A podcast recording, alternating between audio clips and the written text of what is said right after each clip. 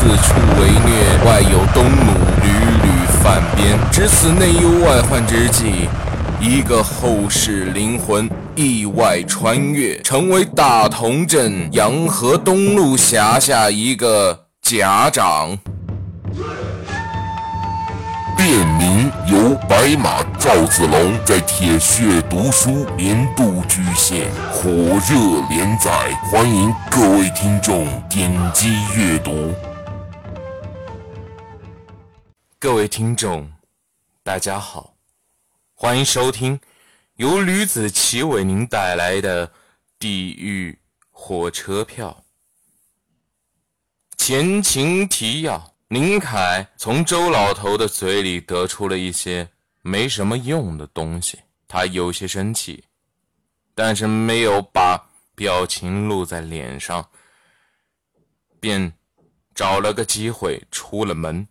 当他下楼，便在周老头对面的那个房屋上有一个窗口，看见了一条此房出租的消息。于是林凯。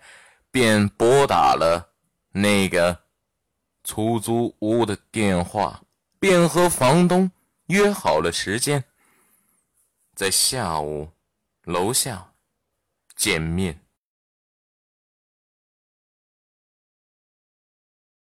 地狱火车票，作者吕子正，由吕子奇播讲。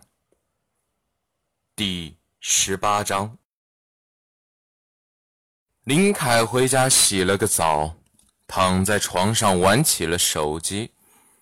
对于林凯的行踪，他的妈妈一直都是不知道所踪的。母不问儿事，妇道人家大部分都是这样做的。他妈妈看见林凯一直默不作声，自己做自己的事情，心里边很不是滋味。林凯他最近到底在忙什么事情？他妈妈越想，心里越觉得有一丝不祥的预感。中午吃了午饭，林凯想起自己专利钱的事情，便问他妈妈：“妈，我那个专利的费用拿了多少钱？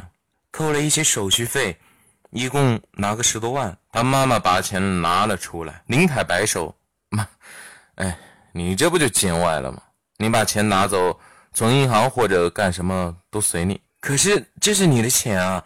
再说了，我百年以后钱不还是得给你啊？林凯妈妈说道。可别说这种话。正在和妈妈讨论钱怎么处理的时候，林凯的手机响了，看见电话是一串挺熟悉的号码，他放在耳边问道：“喂，你谁？我是上午和你联系的公交一村租房的房东，我已经到了。”不知道你什么时候能来？中年妇女的声音从电话筒里传了出来。哦，我记得你啊，我现在就有空。林凯说：“我现在一直在家，你要到了给我打个电话就可以了。”林凯妈妈耳朵非常尖，听见我一直在家，你要是打一个电话给我就可以了。她有点不明所以，便问道：“刚才给你打电话的是谁呀？这个女人？”哦，我我我一个朋友。林凯说着，便快步走到了卧房。她的老公在外面出差，一个人害怕，所以我就去陪陪她。他穿好了衣服，找了高中时候用的背包，把洗漱物品也装了进去，说道：“我这几天可能要在外面住几天。”妈，你怎么了？他看向妈妈，就见自己的妈妈一脸惊愕地看着自己，似乎自己做了什么出格的事情。嗯，妈，你。你能不能别这么看着我？发生什么事情了？怎么回事啊？他妈妈说道：“我听见电话里的人是个中年妇女，你怎么和一个中年妇女成为朋友？你这几天到底做了什么？”最近林凯舟车劳顿，而且为了复仇，几乎是忘情废食，废食忘情，吃饭不落点，睡觉也晚得要命。可是他妈妈并不知道。只是看出了表面的问题，这个问题就是林凯最近面色暗淡十分，他脸看起来就像是纵欲过度一样，其实就是经常熬夜导致的。我去找工作，好吧？你给我说实话，你是不是做别人小白脸了？林凯妈妈气愤的整个身子都在颤抖，一个踉跄又坐回了原来的位置上。你说你是不是做那个什么了？什么是什么？林凯不知道自己妈妈说的是什么意思。哎，他妈妈长叹一声，不知从什么地方抽出了一根又长又细的木条子，杵在地上。林凯。顿时愣住了，心想：虽然自己不知道妈妈是什么意思，但是我知道，如果不把误会给解除了，我肯定会被抽得皮开肉绽。林凯妈妈皱眉锁紧：“你是不是去做鸭了？你这几天颓废的像像什么事？”林凯听见这句话，当时就笑，简直了。根本不相信妈妈自己，她这么开化。不过自己可不是做那种行当，他对妈妈说明白就行了。妈，其实我林凯还没说完话，他耳边便传来呼呼呼的抽风声，接着他脖底下火辣辣的，手轻轻一摸，有一点明显的凸起，而且有一股钻心的。疼痛，林凯妈妈眼睛里快冒出火来了，一种震人心魄的感觉瞬间席卷全身。林凯在妈妈眼里看到的是一丝可怕的内容。他刚想说误会了，他妈妈伸出手指向林凯的鼻子，数落道：“国有国法，家有家规，你。”是不是这几年出国了，脸皮厚了？你想让我给你蜕层皮，长长记性是吧，林凯？你可是忘了十几年前你在学校发生的什么事？林凯低头无语，不敢说话。那次要不是他爸爸用此刻妈妈手中的藤条抽打自己皮开肉绽，恐怕自己下辈子就要被自己给毁了，只能活在别人的眼色之中。好啊，你是记不起来了是吧，林凯？我给你回忆回忆。林凯妈妈坐在那里，抬头看着比自己高出很多的儿子。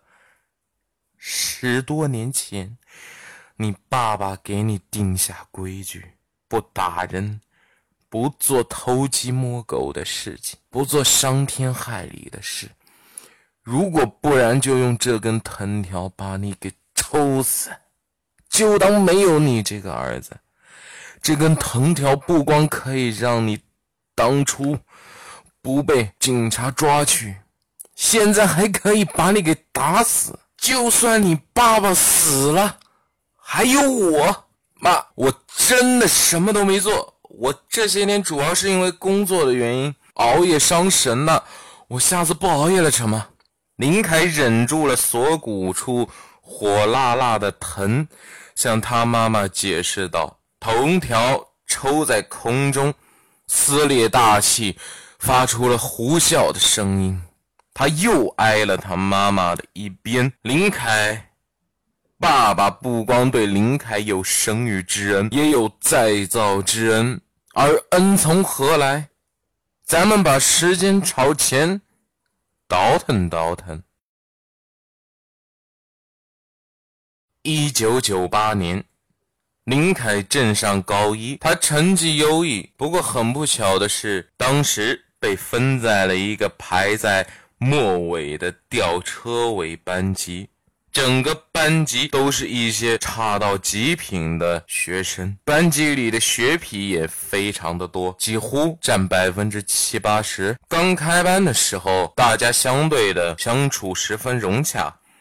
可是慢慢的，林凯在班级里的表现特别让班级里同学反感，尤其是几个排在全年级数一数二的学痞们更加讨厌林凯。当然，那个是倒数的。那时候他是个只知道学习不知道处理同学关系的书呆子。他觉得和这些学渣在一起学自己没有什么意义，便把自己孤零零的封锁起来，一个人自成一派。事情发生在高一下半学期，一位全年级倒数第一的学痞，不知道怎么的，越看林凯越觉得不顺眼。林凯和大家学的都是相同的东西，凭什么自己学习成绩就上不去？可是林凯却带动了整个班级小部分的同学杀进了全年级的一百名。